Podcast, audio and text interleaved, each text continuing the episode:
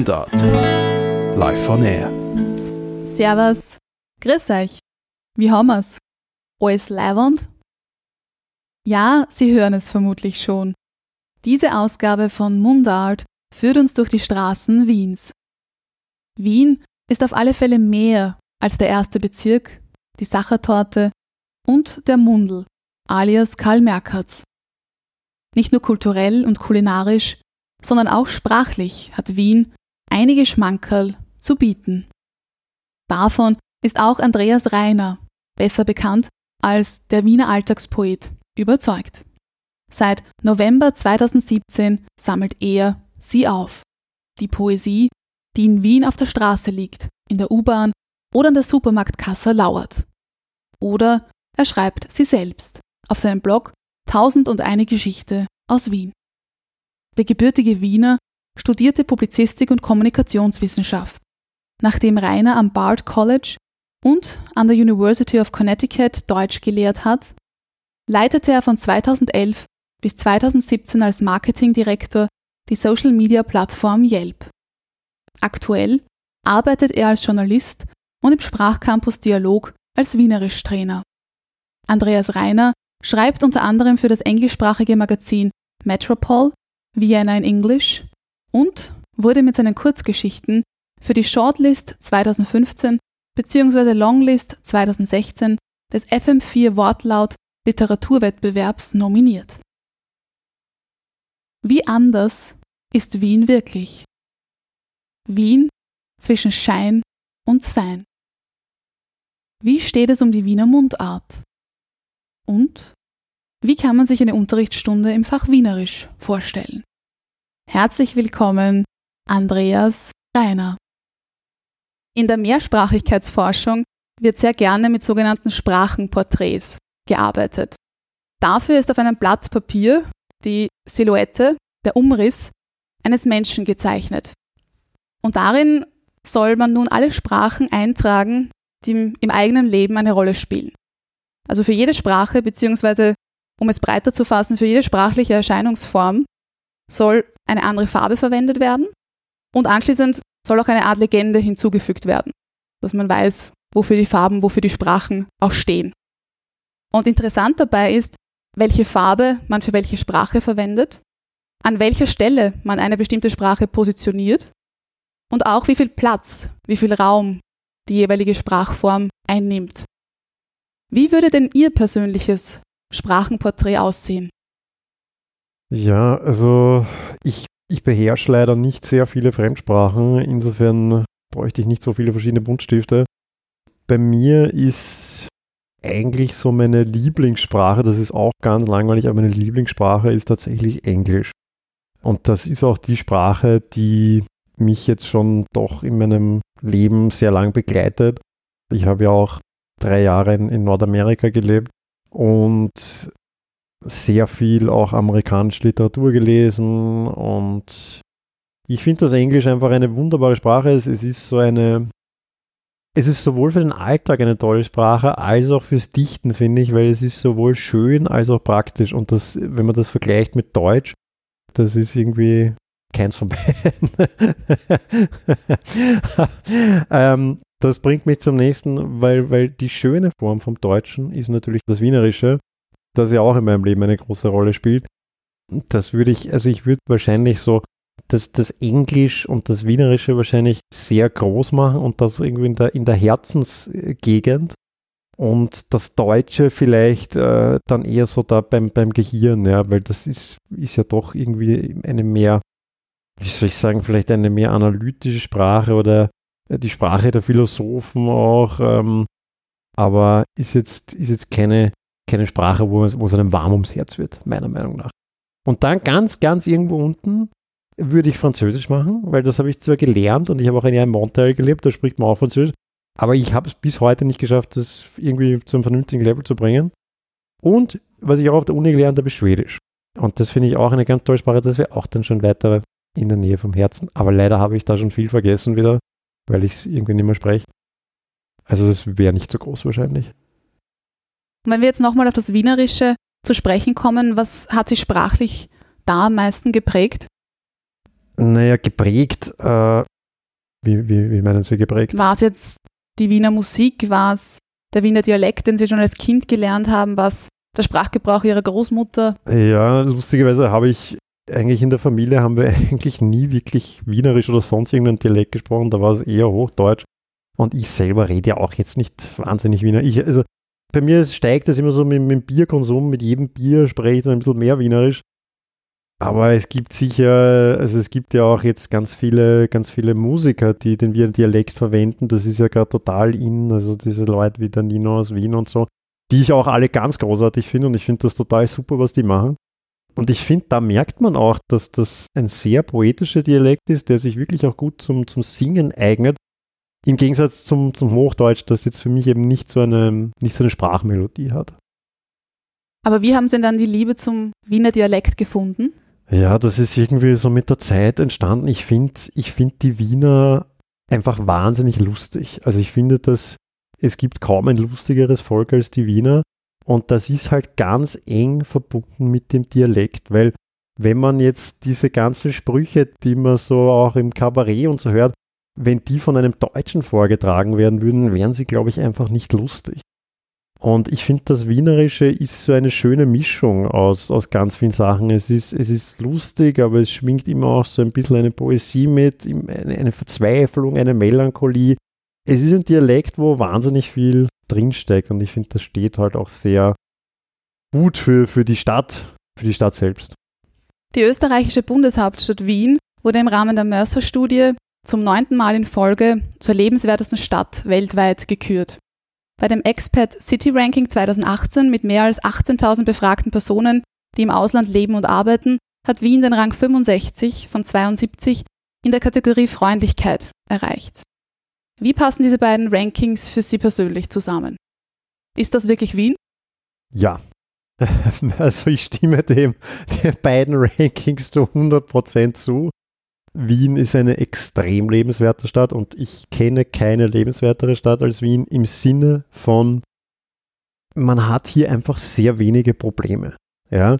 Ähm, wir verdienen relativ viel Geld im Vergleich zu dem, was wir ausgeben müssen. Also die Mieten, auch wenn die Wiener sehr gern drüber sudern, die Mieten sind ja hier immer noch wahnsinnig niedrig, wenn man das mit anderen Großstädten vergleicht das Gehaltslevel ist relativ hoch und es sind alle irgendwie auch auf dem gleichen Level, finde ich, weil also es, es, es ist relativ schwer, reich zu werden in Österreich, finde ich, und in Wien, weil man halt dann so viel Steuern zahlt. Und ja, wir haben ein tolles Gesundheitssystem, wir haben ein wahnsinnig tolles öffentliches Verkehrssystem. Die Stadt ist sehr grün, man kann in der, im Sommer kann man in der Donau schwimmen. Also, das sind schon viele tolle Sachen. Und dann auf der anderen Seite ist diese Unfreundlichkeit, die ja, das passt ja überhaupt nicht so, weil es geht uns so gut, wie kaum wem sonst auf der Welt und wir scheinen das in keinster Form irgendwie zu würdigen. Also ganz im Gegenteil, wir beschweren uns ja über kleinste Probleme. Also wenn die U-Bahn einmal erst in fünf Minuten kommt, statt in drei, ist das ja schon ein Weltuntergang. Ich glaube, dass das auch irgendwie vielleicht daran liegt, dass die Wiener zumindest früher halt auch nicht sehr reisefreudig waren. Also es gibt auch so Statistiken, dass die Österreicher überhaupt kein sehr reisefreudiges Land sind. Und wir wissen halt einfach nicht, äh, wie es anderswo so ist. Und wenn, dann fahrt man halt, äh, weiß nicht, zwei Wochen nach Griechenland oder so all-inclusive. Ja, und ich glaube, dass diese Unfreundlichkeit wirklich daher kommt, es geht uns zu gut und wir wissen nicht, was wir haben. Und ich finde das sehr schade. Also ich finde diese Unfreundlichkeit nicht gut. Ja. Sie ist so für den Wiener Schmäh wichtig und es ist auch lustig, aber ich finde das wirklich, wenn ich eine Sache an Wien ändern könnte, dann wäre es die Unfreundlichkeit. Das heißt, Sie würden sagen, Sie haben bisher mehr unfreundliche Begegnungen mit Wienerinnen erlebt als freundliche, herzerwärmende Erlebnisse. Das würde ich so gar nicht sagen, weil die Wiener natürlich auch trotzdem ein irrsinnig herzliches Volk sind und sobald man diesen Anfangs Grandschutzschild einmal überwunden hat, sind das hier ja alles gute Leute. Also ich würde das nicht, nicht so dramatisch formulieren, aber es ist was anderes als wie jetzt in, in anderen Ländern, wo, wo einfach diese, diese Offenheit und Freundlichkeit gegenüber Fremden einfach höher ist. Also wir, wir begegnen halt einmal allem, was fremd und neu ist, prinzipiell einmal mit einer Portion Misstrauen. Und das muss eigentlich nicht sein. Wien, Wien, nur du allein soll stets die Stadt meiner Träume sein. Wien wird von Künstlern wie Peter Alexander besungen. Wenn aber das Hip-Hop-Duo Kreml und Samurai über Wien singen, klingt das so. Unsere positivste Seite ist die Negativität. Drum ist eh alles für'n Arsch, trotz bester Lebensqualität. Wir raunzen übers Wetter, wurscht ob's schön oder renkt, und käppeln über Themen, die da eh keiner versteht. Was ist dieser Wiener Schmäh? Wie würden Sie diesen beschreiben? Kommt er auch hier irgendwie durch in aller Negativität? Ja, ich, ich höre da sehr viel Wiener Schmäh raus, weil, weil der Wiener Schmäh ist auch wieder so eine Mischung aus ganz vielen Sachen aus Negativität, aus Arroganz, aus Selbstzerstörung, aus, weiß ich nicht, Liebe zum Alkohol, Liebe zum Tod, Melancholie, Depression. Die Wiener halten sich einerseits für das tollste und wichtigste Volk auf dem Planeten, andererseits haben sie einen wahnsinnigen Minderwertigkeitskomplex. Das sind so viele Gegensätze, die beim Wiener Schmäh diese Melange bilden, die das Ganze ausmacht. Und das macht das alles so spannend. Deshalb ist der Wiener Schmäh auch so vielfältig. Also was jetzt der Wiener Schmäh ist. Ich habe ja einen Artikel auch zu dem Thema geschrieben letztens. Und es ist wirklich lustig, wenn ich zehn Leute frage, was ist der Wiener Schmäh, erhalte ich zehn verschiedene Antworten. Und alle von diesen Antworten sind richtig und alle von diesen Antworten sind spannend.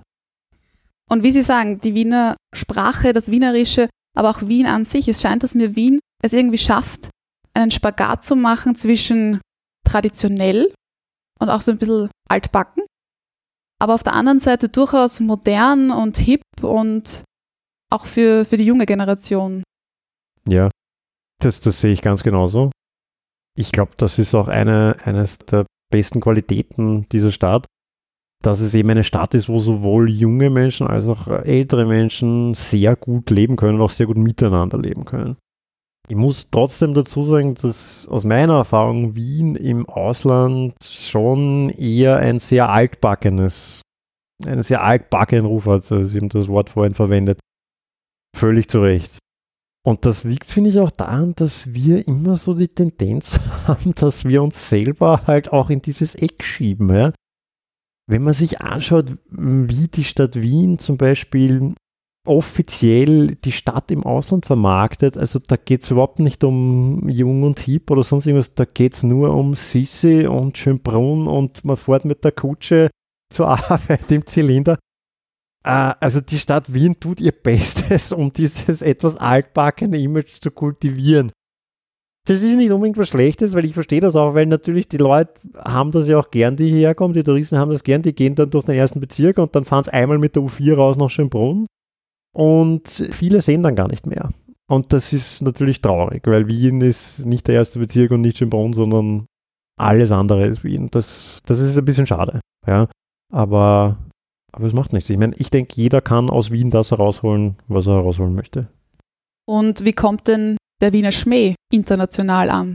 Wird er verstanden? Wird er von den Deutschen belächelt? Verstehen wir uns besser mit den Schweizern, mit den Schweizerinnen?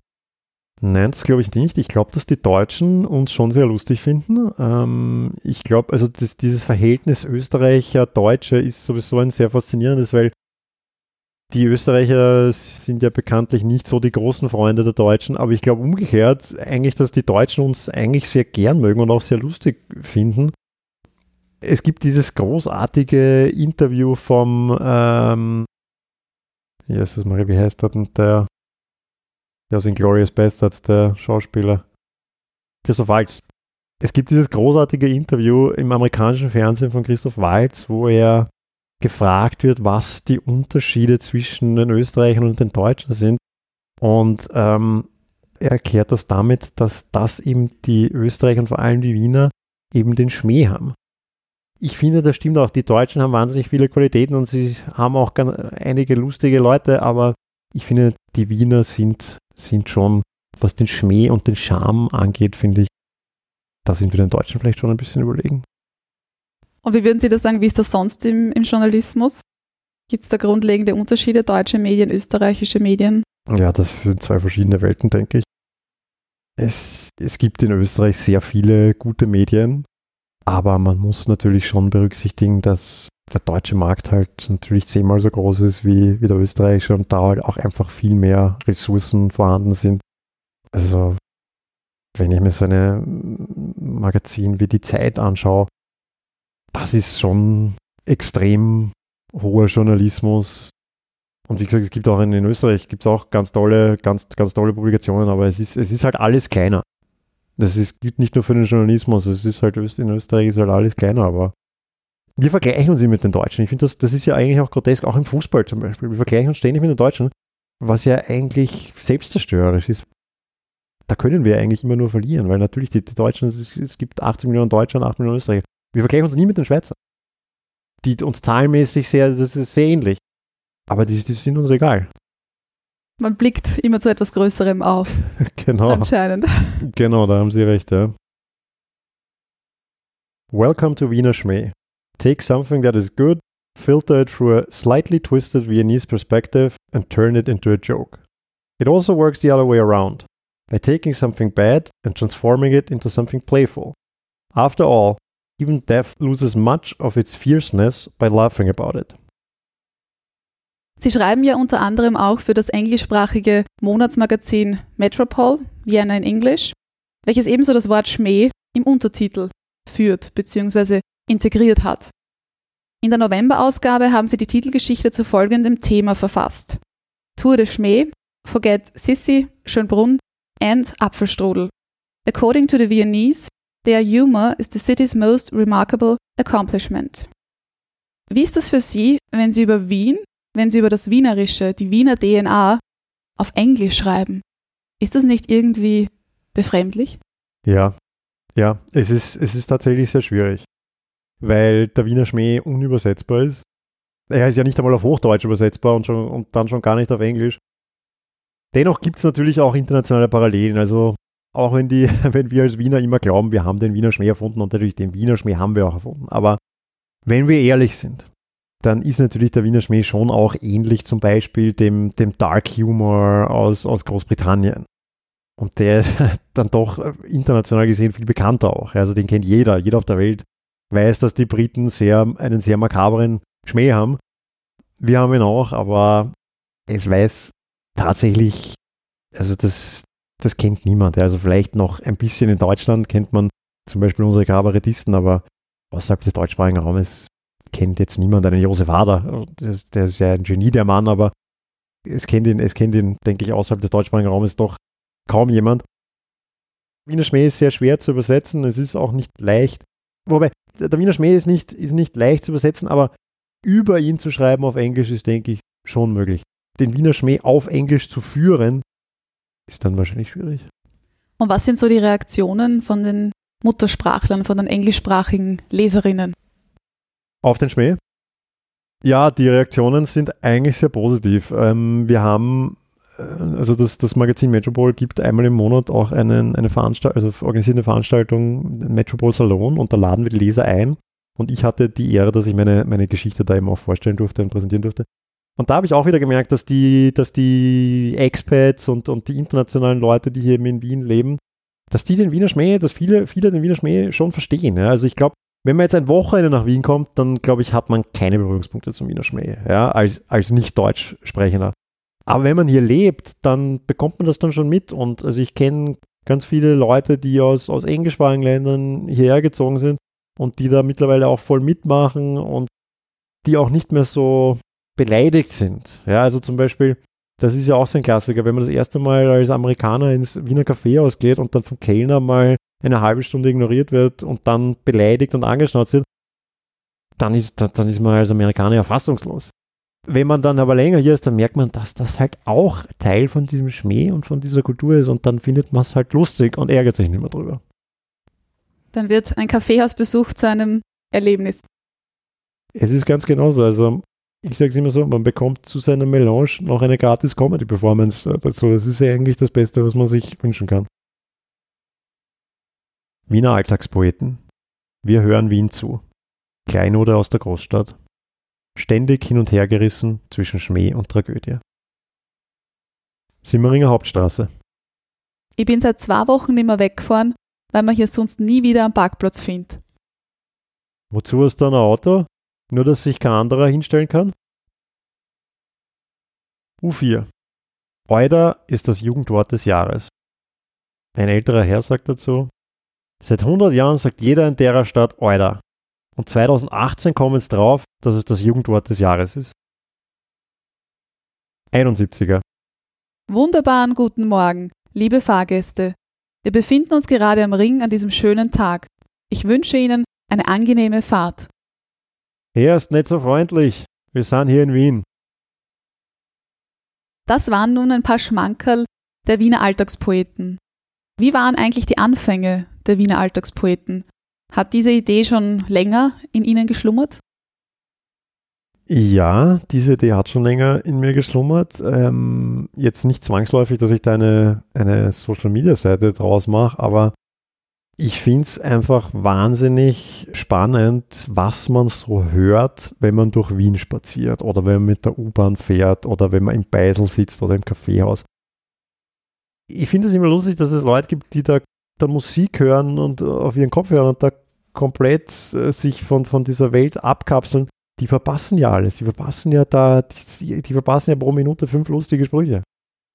Und ja, irgendwann kam mir dann eben diese Idee, dass man, dass man das eigentlich einmal sammeln sollte. Und dann habe ich ursprünglich eine Instagram-Seite eben äh, gelauncht äh, mit dem Titel Wiener Alltagspoeten und dann noch kurz darauf eine Facebook-Seite. Und was mich dann schon sehr überrascht hat, war, wie, also wie gut die Leute das angenommen haben. Es ist wirklich, also das ist so, so eingeschlagen, ähm, das hätte ich in, in keinster Weise erwartet. Ich freue mich natürlich sehr drüber und das zeigt, mir schon auch, dass, dass die Wiener auch extrem stolz auf ihren Schmäh sind.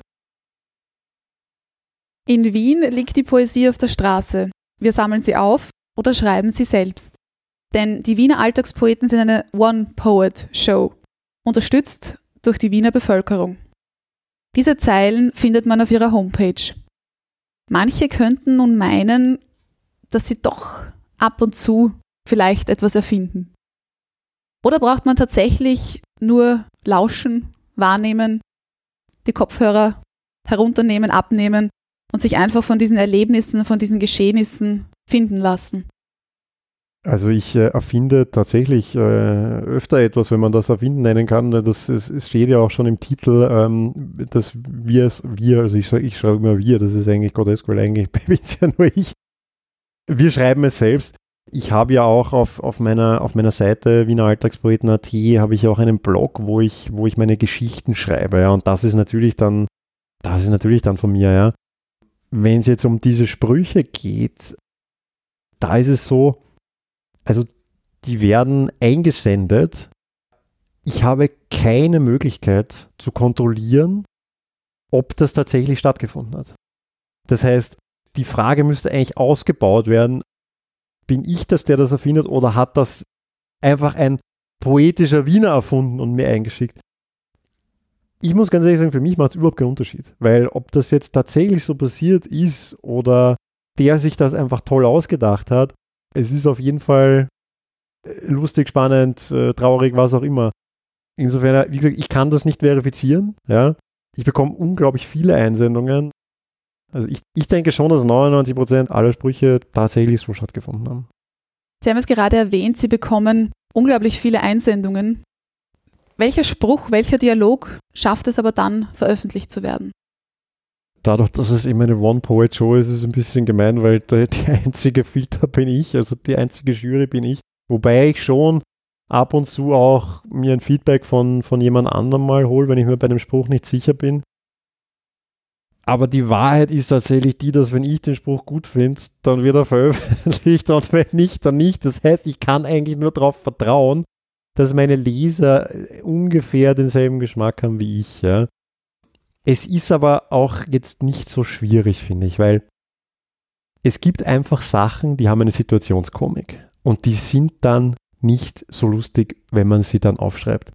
Und das merkt man dann sofort. Also wenn jemand mir jetzt was einschickt und sagt, er hat eine ganz tolle ganz tollen Vorfall gehabt und er schickt mir das ein und dann finde ich es halt nicht so, so lustig, dann, dann schreibe ich dem auch zurück, dass das sicher wahnsinnig lustige Situation war, aber dass ich das jetzt schriftlich ohne, ich verwende ja auch keine Bilder oder kein Video oder sonst was, kein Ton, dass das schriftlich nicht wiedergebbar ist. Ja?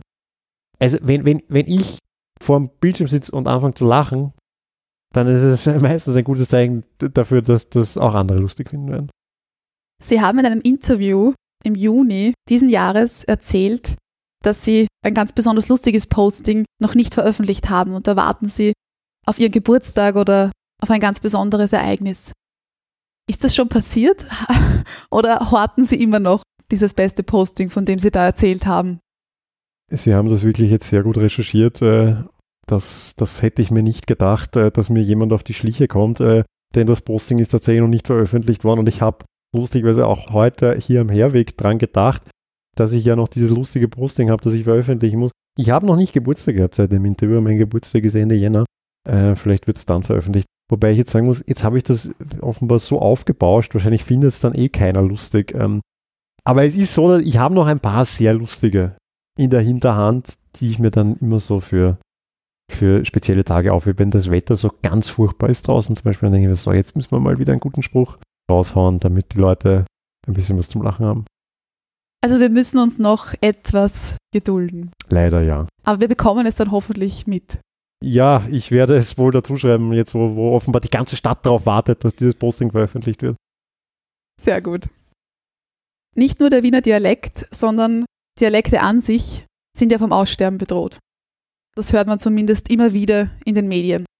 Genau genommen sterben Dialekte schon hunderte Jahre aus und irgendwie leben sie dann doch aber immer wieder weiter. Wie steht es in Ihrer Ansicht nach um die heimische Mundart? Ich glaube, dass es tatsächlich so ist, dass es um den Wiener Dialekt, dass es um den wirklich ziemlich schlecht steht, äh, weil wenn man, also wenn man so Kinder auf der Straße in Wien reden hört, das, das ist unglaublich. Also die reden, die reden reines Hochdeutsch. Also ich glaube, dass die jetzige Generation von Kindern, die jetzt heranwächst, wirklich ganz massiv noch einmal den Wiener Dialekt gerade verliert. Und ich denke, dass das einfach ist, weil, ja, also wir sind immer ja schon an dem deutschen Medienmarkt drangehangen, ja, und wir haben immer schon deutsches Fernsehen konsumiert. Weil ich glaube, dass es jetzt mit dem Aufkommen von YouTube und so ähnlichen Plattformen, dass es halt nochmal schlimmer geworden ist. Für mich persönlich ist das vor allem ein Wiener Phänomen, weil wenn man in den Bundesländern unterwegs ist, habe ich schon das Gefühl, dass da die Kinder schon viel mehr Dialekt sprechen als jetzt hier in Wien. Woran das liegt, das können Sie mir wahrscheinlich eher beantworten als ich Ihnen. Das ist ganz klar Fakt, wie Sie sagen. Es zeigt wirklich deutlich, dass, dass Kinder nicht mehr im Dialekt sozialisiert werden in Wien und dass sie dann auch sagen, diese Sprache, die da die Mama mit der Oma spricht oder so, die kenne ich eigentlich nicht und die kann ich auch nicht sprechen.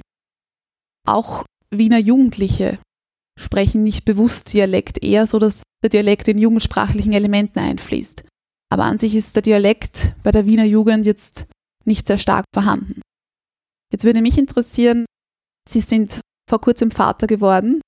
Wie werden Sie Ihren Sohn sprachlich erziehen?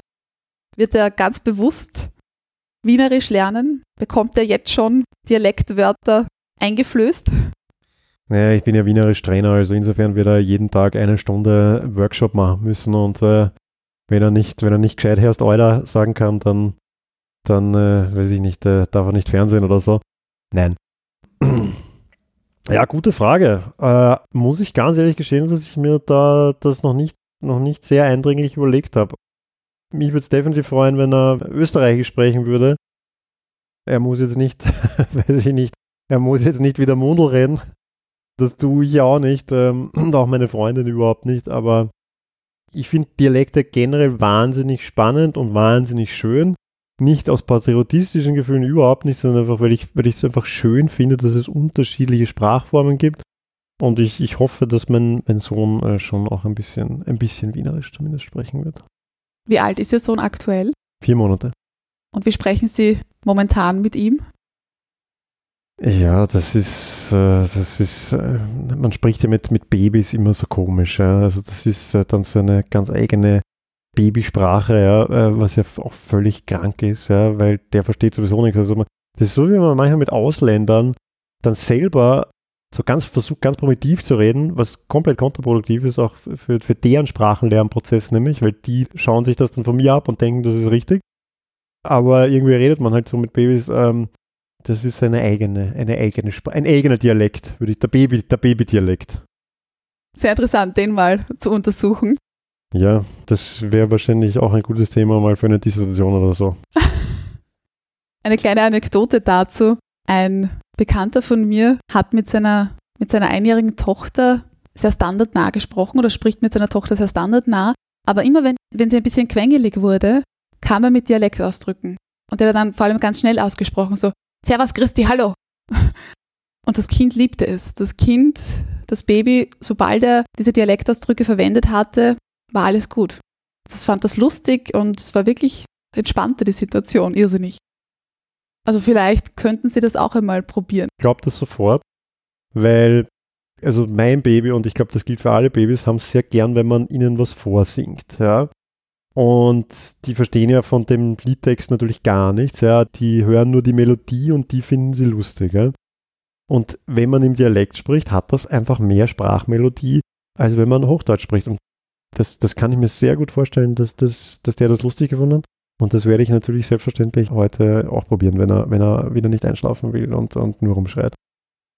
Kommen wir nochmal zu Wien und zum Wienerischen zurück.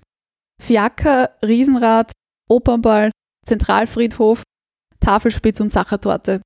So ist Wien und so ist Wien. Und so schmeckt auch Wien. Um nochmals das Hip-Hop-Duo Kreimel und Samurai sprechen zu lassen, das ist ein Wiener, herrscht, das ist doch alles ein Klischee. Im goldenen Heferl der kalte Kaffee. Was, Sie glauben gar, das ist ein Schmäh? Wie schafft man es denn nun mit diesen stereotypen Vorstellungen über Wien, mit diesen Klischees, einerseits zu spielen, aber dann doch auch gleichzeitig diese Stereotype nicht auch zu, zu reproduzieren? Oder schafft man das überhaupt nicht? Was ich so lustig finde, ist, dass von den Sachen, die Sie jetzt gerade aufgezählt haben, Tafelspitz etc., Zentralfriedhof, 90% von diesen Sachen, wenn Sie jemanden, einen Nicht-Österreicher fragen, was das ist, würde der sagen, er hat das noch nie in seinem Leben gehört. Ja. Es gibt in Österreich dieses Phänomen, dass wir immer glauben, dass diese Sachen weltberühmt sind. Ja, auch der Opernball. Bitte fragen Sie mal einen Amerikaner auf der Straße, ob er schon mal was vom Opernball gehört hat oder vom Liveball. Oder vom Zentralfriedhof. Ja. Das, das kennt niemand. Ja. Ähm, das hat mich auch total überrascht, wie ich in Amerika gelebt habe. Ich dachte immer, dass das alles weltberühmte Sachen sind. Kein Mensch kennt diese Sachen. Ja. Sogar in Deutschland kennt man das schon vielleicht gerade einmal, dass man den Opernball, dass man irgendwo gehört hat, dass das das ist, wo der Richie Lugner jedes Jahr auftritt, aber das war es dann auch. Ich glaube, dass wir uns da in wirklich in so ein bisschen einer Blase bewegen in diesem Land. Ja. Und das ist auch, es ist ja eine sehr schöne Blase, ja, weil es ist ein wunderschönes Land und, und, und tolles Essen, tolle Leute, Kultur, alles, alles da, ja. Aber wir sind da irgendwie, wir haben sehr wenig Außenkontakt, ja, könnte man meinen. Und ja, ich, ich denke aber schon auch, dass gerade jetzt so die Generation der jetzt 20, 30-Jährigen dass da schon ein, ein ganz großer Wandel da ist und dass, dass die Leute jetzt schon wissen, dass in Österreich äh, nicht nur um Tafelspitze und Schnitzel geht, sondern dass wir schon auch andere Sachen machen. Ich glaube, wir tun uns ein bisschen schwer damit, das in die Welt rauszutransportieren. Also es ist, es ist, es ist immer wieder für mich faszinierend zu sehen, wie wenig die Leute über Österreich wissen. Es ist schockierend auch diese, was wir glauben, was ganz typisch österreichische Klischees sind, wie Dirndl und Bier und, und dieser, das ordnet man alles in Wahrheit Deutschland zu. Ja. Das ist, kommt alles halt irgendwie alles so bayerisch aus München. Ja. Wir tun uns generell, glaube ich, einfach schwer mit, mit dieser Identitätsfrage, aber ich glaube, dass das immer besser wird, je älter dieses Land auch vielleicht wird. Wie wir schon gesprochen haben, Wiener Tourismus wirbt auch mit ganz bestimmten Aspekten von Wien ich meine, die ganze Stadt ist ja ein einziges Freilichtmuseum. Es ist so viel Prunk und so viel Schönheit. Wie alles im Leben hat seine Vor- und Nachteile, weil wenn man das zum Beispiel mit Berlin vergleicht, ja, Berlin wurde im Zweiten Weltkrieg vollkommen zerstört. Ja, und Berlin ist jetzt wirklich, tut mir leid, alle Berliner, es ist einfach eine hässliche Stadt.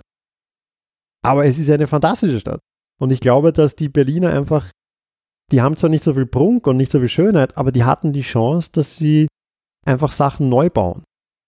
Und dadurch entwickelt sich halt auch mehr Dynamik. Bei uns, alles, was man ändern will, wird einem sehr schwierig gemacht, ja, weil es überall Vorschriften gibt und Regelungen und alles muss konserviert werden. Ja, kein Haus darf verändert werden und das zieht sich so irgendwie durch das ganze, das ganze wienerische Leben durch. Und ich denke, dass man da vielleicht ein bisschen einen Kompromiss finden könnte. Und auch für eine Stadt gilt es, eine eigene Marke zu kreieren. Eine eigene Marke zu kreieren, etwas zu finden, was sonst niemand in dieser Art und Weise macht, das ist etwas Besonderes. Und ich denke, dass Sie das als Wiener Alltagspoet geschafft haben. Jetzt möchte ich Sie fragen, wie wichtig ist nun in diesem Zusammenhang die Selbstvermarktung? Ja, die Selbstvermarktung ist in der heutigen Zeit, denke ich, das Wichtigste überhaupt, wenn man Erfolg haben will. Ähm, es ist ja heutzutage eigentlich so, dass das Produkt, das man hat, ja eigentlich vollkommen egal ist. Es geht ja eigentlich nur noch um die Verpackung. Ich habe mir jetzt äh, vor kurzem ein neues iPhone gekauft ähm, für einen Geldbetrag, der, also das ist einfach nur noch absurd. Ja? Und dieses, dieses Handy kann nicht mehr als jetzt ein vergleichbares Smartphone, was nicht einmal die Hälfte kosten würde. Trotzdem kaufe ich es. Das ist reines Marketing, ja, auf das ich reingefallen bin. Lustigerweise, obwohl ich aus dieser Branche komme und das alles weiß, betreibe ich für die Alltagspoeten gar kein Marketing. Ich meine, ich, ich, ich wüsste auch gar nicht wie, ja, weil die Seite ist ja völlig entgegen dem Zeitgeist. Ja. Es gibt ja auf dieser Seite kein einziges Bild und schon gar kein Video. Jetzt alle Leute, die sich mit Social Media auseinandersetzen, wissen, dass Videos und auch Bilder am besten performen und kein Mensch liest mehr. Das heißt, eine Seite zu machen, wo nur Schrift ist, ist, wie gesagt, ist eigentlich so vom Marketing-Standpunkt her eher kontraproduktiv. Dennoch mögen es die Leute und das bringt mich auch wieder zu der Annahme, dass es, obwohl heutzutage die Verpackung so wichtig ist, trotzdem, wenn die Leute etwas mögen, dann wird das schlussendlich auch angenommen. Und wie gesagt, also ich betreibe eigentlich überhaupt kein, kein Marketing oder sonst irgendwas für, für, für diese Seite. Ähm, vielleicht sollte ich es mal machen. Ja. Unglaublich, was dann, was dann passiert. Naja, das, äh, vielleicht wird das dann zu groß. Ja? Dann, dann ruft mich irgendwann Donald Trump an und möchte das kaufen oder, oder so. Aber ich merke es immer wieder, dass das Thema Sprache an sich, da kann jeder und jede mitreden und jeder hat da was zu erzählen. Und das ist vielleicht auch so ein Smalltalk-Thema, nicht nur, ach, wie ist das Wetter heute, wird es heute schneiden, wird es heute regnen, sondern auch so, woher kommst du? Mhm. Da kenne ich auch jemanden und kommt man einfach ins Gespräch. Also ich glaube schon, dass die Sprache so eine Art Eisbrecher ist. Weil wie können Sie sich sonst das Interesse an den Wiener Alltagspoeten erklären? Ist es wirklich einfach das Thema? Ja, ich denke, Sie haben es eigentlich schon vorweggenommen. Ich glaube, dass das Erfolgsgeheimnis hinter den Alltagspoeten tatsächlich das ist, dass sich die Leute damit identifizieren und die Leute erkennen sich selbst und ihre Freunde und Bekannten und Familien in diesen Sprüchen wieder. Und das ist halt auch irgendwie, ja, das ist wahrscheinlich auch der Charme der Plattform wie Sie gesagt haben, dass da jeder mitreden kann. Ich merke das auch, also ich habe jetzt keine großen Studien zu meinem Publikum gemacht, aber einfach nur so vom, vom täglichen Durchscrollen bin ich der Meinung, dass es ein wahnsinnig breit gefächertes Publikum ist, was ich habe. Also ganz überspitzt gesagt, da ist der Simmeringer Bauarbeiter genauso drin wie ein, eine Dissertationsstudentin. Und das finde ich eigentlich was sehr, sehr Schönes. Dann hat man es eigentlich geschafft, diese Bandbreite zu erreichen. Ja, ich meine, geschafft. Das Ganze ist ja ein Spaßprojekt. Ja. Also es ist ja, ich mache das ja nebenbei. Also es ist ja nicht mein Beruf oder so. Also geschafft, ja, in, in, in dem Sinn geschafft. Was mich freut, ist, dass die Leute, dass, dass das den Leuten taugt, dass es den Leuten Spaß macht. Das, das ist für mich die Definition von geschafft. Von einem Projekt kommen wir jetzt zum nächsten Projekt, Ihre Wienerisch-Kurse. Sie sind Wienerisch-Trainer, vorwiegend für Personen mit Migrationshintergrund und gerade diese erleben ja oft den Wiener Dialekt als eine Art Fremdsprache. Jetzt kann man grundsätzlich Dialekt erlernen wie eine Fremdsprache? Denke ich schon, ja, wobei meine Workshops haben da schon ein bisschen eine andere Herangehensweise, weil sie mehr so supplementär zu einem normalen DAF-Unterricht angeboten werden. Also die Leute lernen Deutsch und dann gehen sie auch zu mir in den Wiener Sprachkurs, aber das ist mehr so eine, eine Nebenbei-Geschichte. Also das ist auch, ich habe nicht die Ambition, den Leuten perfektes Wienerisch beizubringen. Ganz ehrlich, ich glaube auch, dass mir da die Qualifikation auch fehlen würde. Ich bin ja kein Sprachwissenschaftler wie Sie zum Beispiel, ja. Und ich kenne auch nicht alle Wiener Dialektwörter. Ich kenne wahrscheinlich mittlerweile sehr viele, auch wegen den Kursen so, aber es ist sehr lustig mit diesen Wienerisch-Kursen. Das ist immer eine wahnsinnig unterhaltsame Angelegenheit. Und ich bekomme auch immer dasselbe Feedback. Die Leute lernen Deutsch und dann sind sie auf einem B1, B2, sowas Level. Also so, dass man eigentlich sagt, ja, die könnten eigentlich da draußen schon überleben. Und dann gehen sie raus auf die Straße und die Leute reden komplett anders, als was sie in der Sprachschule gelernt haben.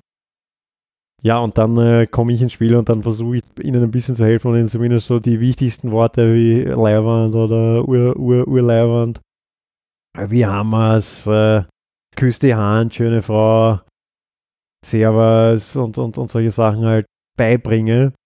Da machen wir auch mal so ein bisschen Phonetik und so Grammatik und, und solche Sachen. Äh, und Vokabel natürlich, logischerweise, ja. Den Teilnehmern macht sehr viel Spaß und ja, ich glaube, es ist auch für Leute, die Deutsch lernen, eben wichtig, dass die zumindest ein paar Wiener Begriffe verstehen äh, und auch, auch selbst aktiv verwenden können, weil ich finde, das ist immer gut. Also die Wiener freuen sich dann auch, ja. Die, die, denken sich dann auch, ah, ja, der gibt sich wirklich voll Mühe, ja. Also ich finde das auf jeden Fall eine schöne Geschichte. Was wären denn so die Top 3 Basics, die Sie uns vermitteln können? Jetzt ganz egal, ob, ob das jetzt ein Wort ist, ob das bisschen Grammatik ist. Was wären so die drei, drei Aspekte, die Sie uns jetzt ganz kurz und knapp vermitteln könnten? Ein herausragendes Merkmal des Wienerischen ist der Fokus auf die Vokale. Also im Wienerischen bleibt man einfach ewig lang auf den Vokalen drauf. Also die Melange und der Kaffee im Gegensatz zum Kaffee in Deutschland. Es werden oft Wörter vollkommen abgeändert, ohne jegliche Regelmäßigkeit. Also es gibt so ein paar Regeln, aber dann gibt es auch wieder Wörter, die einfach komplett anders sind. Und ich glaube, wenn man da so mit dem Regelbuch rangeht, dann hat man keine Chance. Was für mich halt auch sehr prägnant für den Wiener Dialekt ist, er ist, finde ich, sehr viel weicher als das Hochdeutsche. Das Hochdeutsche ist ja, ist ja wirklich eine sehr harte Sprache und das Wienerische ist, ist viel, viel weicher und denke ich, hört sich für den Außenstehenden angenehmer an als das Hochdeutsche. Und wie ist das mit diesem Wörtchen Ur? Kann man das wirklich überall dazwischen mal dort, mal da einbauen? Ich glaube, es gibt sehr viele Wörter im Wienerischen, die man ständig einbauen kann. Es gibt, es gibt ja dieses legendäre YouTube-Video von der Dame, die über, über das Wort Euder spricht. Das Wienerische hat ja auch als Charakteristik, dass es so unverbindlich ist und dass, dass da ständig Wörter eingebaut werden, die man eigentlich nicht braucht. Der Begriff schauen wir mal. Ja, schauen wir mal heißt gar nichts. Ja, es heißt weder ja, es heißt nicht nein, es heißt, es heißt einfach gar nichts. Man sagt immer nur, schauen wir mal, ja, weil die Wiener wollen sich nicht festlegen. Das ist sehr spannend. Sie haben jetzt selbst eine sehr schöne Überleitung geschaffen zu Ihrem Blog, denn auf Ihrem Blog Tausend und eine Geschichte aus Wien haben Sie im Oktober den Text Generation, schauen wir mal, veröffentlicht. Was bedeutet jetzt dieses Schauen wir mal für Sie ganz persönlich? Denn Sie haben schon erwähnt, es ist ja doch je nach Situation, je nach Stimmlage, je nach Stimmung, ist das schon was anderes. Einmal heißt das mehr vielleicht und einmal heißt es mehr in die Richtung, na ganz sicher nicht. Aber schauen wir mal. Genau, also für mich ist, und das habe ich auch in dem Artikel geschrieben, ist das von unserer Generation, und wenn ich sage unsere Generation, ist das recht weit gegriffen, weiß ich nicht, vielleicht so die 20- bis 40-Jährigen. Wir wollen uns auf nichts festlegen. Also es ist alles unverbindlich. Das geht durch alle Aspekte unseres Lebens durch. Zum Beispiel bei der Partnerwahl. Also da, da, bin ich vielleicht sogar schon ein bisschen zu alt, aber so die Generation, die jetzt zehn Jahre jünger ist als ich, ich glaube, da sind ja alle nur noch auf Tinder und, und keiner ist irgendwie fest zusammen mit jemandem, weil man immer schaut, vielleicht ist da ja noch was Besseres. Und, und diese Plattformen, diese Dating-Plattformen gaukeln einem das ja auch vor, dass da eben eine unendliche Anzahl an potenziellen Partnern ist und dass da halt doch vielleicht jemand kommen kann, der noch besser passt. Genauso ist es mit dem Thema Reisen, über das ich auch recht oft schreibe in meinem Blog. Wir haben ja die Möglichkeit, für sehr wenig Geld den ganzen Planeten zu sehen heutzutage. Das hat ja auch, das ist ja auch was Neues. Wenn man denkt, unsere Eltern, für die war das was ganz Tolles, wenn sie im Winter nach Tirol Skifahren gefahren sind. Das war, das war wie ein Ausflug in eine andere Welt. Ich meine, erzählen Sie mal jemandem, dass, dass Sie in Tirol Skifahren waren. Das, das, ist, das ist ja altbacken, ja, und das ist ja langweilig eigentlich. Das ist schon, wenn man sagt, man war in Thailand im Winter, ist man ja schon, ach Gott, du, du bist ein Spießer, ja. Ich war in Kambodscha. Also es steht uns halt die ganze Welt offen. Also mit uns meine ich jetzt Bewohner der westlichen Welt. Und wir wollen und können uns auf nichts festlegen. Wir wollen alles haben und haben immer die Angst, was zu verpassen. Das ist ganz lustig, weil ich finde, das Einzige, wo man sich wirklich noch auf was festlegt, ist, wenn man eben ein Kind bekommt. Das habe ich jetzt eben auch gemerkt mit, mit dem Kind bekommen. Das ist das Einzige, wo man sich wirklich auf etwas für den Rest seines Lebens festlegen muss das ist das, was ich mit diesem Artikel behandle. Ja. Das, das ist diese, diese Unverbindlichkeit und eben der Begriff schauen wir mal passt da halt, finde ich, perfekt dafür, obwohl das natürlich kein wienerisches Phänomen ist, es ist ein weltweites Phänomen, aber, aber es könnte von den, von den Wiener schauen wir mal erfunden worden sein. Aber in welchen Momenten sehnen Sie sich ganz besonders nach Verbindlichkeit? Jedes Mal, wenn jemand zu mir schauen wir mal sagt, äh, weil ich, obwohl ich ständig auch diesen Begriff verwende, ist es wahnsinnig nervig, weil wenn ich jetzt einen Freund von mir frage, du magst morgen ins Kino gehen und der natürlich dann antwortet, schauen wir mal. Ja, weil es könnte ja noch was Besseres passieren. Ja? Er könnte ja noch irgendwie einen lustigeren Vorschlag bekommen. Und das ist wahnsinnig nervig, auch mit unseren Handys, die ständige Erreichbarkeit. Ja, man sagt zehn Minuten vorher ab, ja, oder gar, kommt gar nicht. Ja, das ist furchtbar nervig. Und meine das gar nicht anschuldigend, weil ich mache das sicher ganz genauso wie, wie, wie jeder andere auch. Jetzt werden wir alle etwas mehr auf unseren Sprachgebrauch achten. Ich hoffe es, ja. Unsere Schauen wir mal auffinden und vielleicht auch darüber reflektieren. Abschließend möchte ich noch über die Verwendung des Dialekts in Liebesangelegenheiten sprechen. Der Sprachwissenschaftler Manfred Glauninger war Gast in der ersten Mundart-Episode. Und er meinte, man kann im Dialekt nicht Ich liebe dich sagen. Obwohl er genau der Dialekt, wie wir schon gesagt haben, die emotionale Ebene anspricht oder ansprechen soll. Wie empfinden Sie das? Kann man Ich lieb dich wirklich nicht sagen? Ich könnte es tatsächlich nicht sagen, da hat er recht, ja, aber das Ich lieb dich ist ja auch vielleicht eher jetzt so ein westösterreichischer Ausdruck, würde ich mal sagen. Ja, ich muss ihm irgendwie zustimmen, ja. Also ich würde ich liebe dich auch auf Hochdeutsch sagen. Hm. Tut mir leid. Das ist jetzt sehr unbefriedigend. auch keine Alternativen parat. Ohne ich liebe dich abschwächen zu müssen. Ja, das ist eben das. Also ich finde eben, es gibt, es gibt ja keinen stärkeren Satz als den Satz Ich liebe dich. Ich meine, mehr kann man in der deutschen Sprache. Zum Beispiel im Englischen ist es ja was ganz anderes.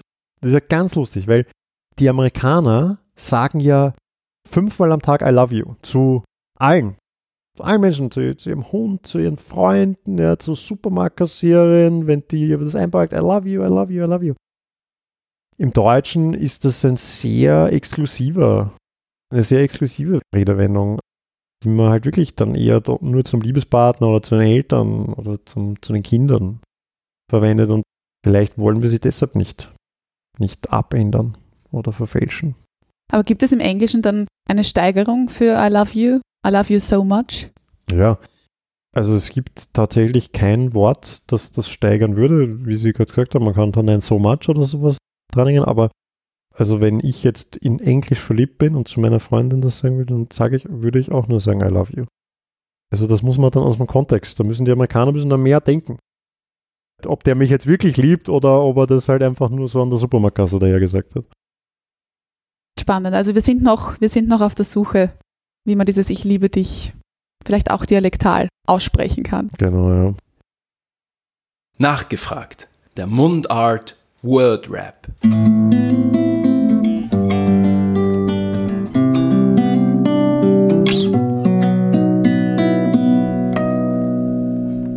Mein aktuelles Leben als Wetterlage. Stürmisch. Das geht mir unter die Haut. Der Klimawandel. Wien ohne Wiener und Wienerinnen wäre Nicht Wien. meine seltsamste Angewohnheit. Was mache ich seltsames, um Himmels Willen? Ich muss immer, man kann das jetzt nicht sehen, weil es ja hier nur audiomäßig ist, ich muss immer mit meinen Händen mit irgendwas rumspielen. Also mit irgendeinem, oder hört sich das jetzt pervers an, da müssen wir das vielleicht schneiden. Ich, ich muss immer irgendwas in der Hand haben. Besser. Mein Lieblingswort im wienerischen Dialekt. Das absolute Lieblingswort. Sie müssen sich jetzt wirklich entscheiden. Ich weiß, das ist schwierig. Boah, das ist wirklich schwierig. Ich mag sehr gern die Marie. Die Marie bedeutet ja Geld und ich mag es deshalb so gern, weil das bei meinen Studierenden da versteht dann der, der Zusammenhang zwischen Geld und Marie, was ja ein Vorname ist, den gibt es nicht. Das letzte Mal riskiert habe ich. Vor, vor 13 Monaten. Jetzt kann jeder nachrechnen. Die journalistische Arbeit damals unterschied sich gegenüber der heutigen vor allem dadurch, Das ist für mich schwierig zu sagen, weil ich vor 30 Jahren noch kein Journalist war, aber ich glaube, Journalismus früher war unaufgeregter, als er heute ist. wenn morgen mein Leben vorbei wäre, würde ich heute noch Den ganzen Tag mit meinem Kind verbringen. und meine persönliche Liebeserklärung an Wien und an den wienerischen Dialekt. Wien ist einfach leibend.